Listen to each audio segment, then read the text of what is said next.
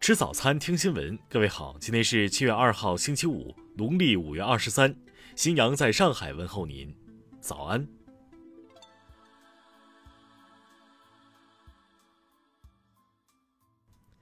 首先来关注头条消息。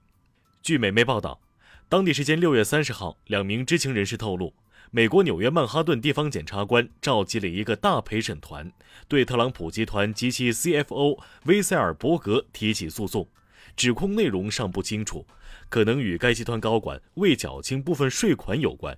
起诉书将密封至七月一号下午。威塞尔伯格预计将于七月一号上午前往曼哈顿地区检察官办公室，他将在当天晚些时候出庭受审。特朗普集团也将被传讯，集团的一名律师将代表出庭。据《华尔街日报》报道，知情人士称。特朗普集团和威塞尔伯格将面临涉嫌逃避附加福利税款的指控。几个月来，纽约地检一直在调查特朗普集团高管是否非法避税。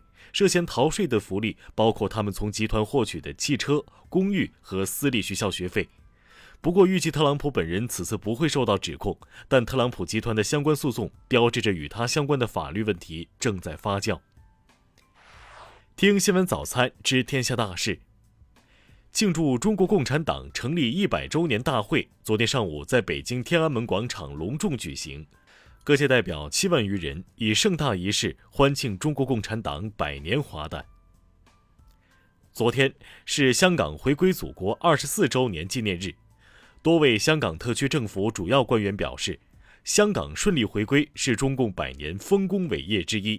中国共产党是一国两制的创立者、践行者和维护者。有国家作为后盾，一国两制定能行稳致远。就世行报告预期今年中国经济增长将达百分之八点五的消息，我外交部昨天回应称，世行报告再次体现了国际社会对中国经济发展的信心。我们欢迎各方积极融入中国市场，分享中国发展机遇，实现大家共同发展，造福各国人民。国家发改委、国家卫健委、国家中医药管理局和国家疾病预防控制局近日联合印发文件，提出到2025年基本建成优质高效整合型医疗卫生服务体系。世界卫生组织六月三十号宣布，中国获得消除疟疾认证，中国由此成为全球第四十个获得该认证的国家，同时也是西太平洋地区三十多年来第一个消除疟疾的国家。数据显示，截至六月三十号，三十一个省和新疆生产建设兵团累计报告接种新冠病毒疫苗十二万四千四百六十七点五万剂次。国家医保局六月三十号正式公布了二零二一年国家医保药品目录调整工作方案，调整范围主要涉及目录外西药和中成药、目录内西药和中成药两部分。吉林省气象局消息。刚过去的六月，嫩江下游平均降雨量九十九毫米，较常年偏多三到四成。而本月初，嫩江下游降水仍将持续，位于下游的吉林防洪防汛形势严峻。下面来关注国际方面，美国国会众议院六月三十号决定成立一个特别委员会，调查一月六号国会山骚乱事件。特别委员会将由民主党人领导。由众议长佩洛西任命委员会主席和大部分委员会成员，任务是调查国会山骚乱事件的事实、情况和原因。联合国安理会六月三十号举行公开会，审议伊朗核问题。美方代表称，美国的目标是确保伊朗永远不会发展核武器。伊朗代表则表示，美国必须做出承诺，确保未来不会再度发生单方面退出、严重损害协议的情况。